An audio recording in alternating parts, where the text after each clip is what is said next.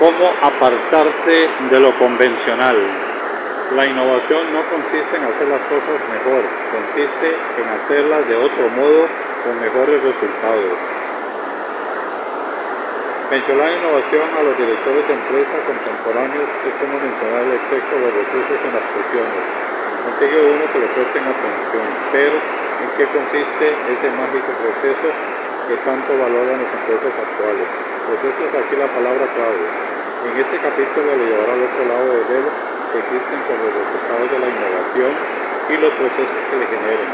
La innovación es la rara y tan valiosa porque solo unas pocas personas saben cómo se hace.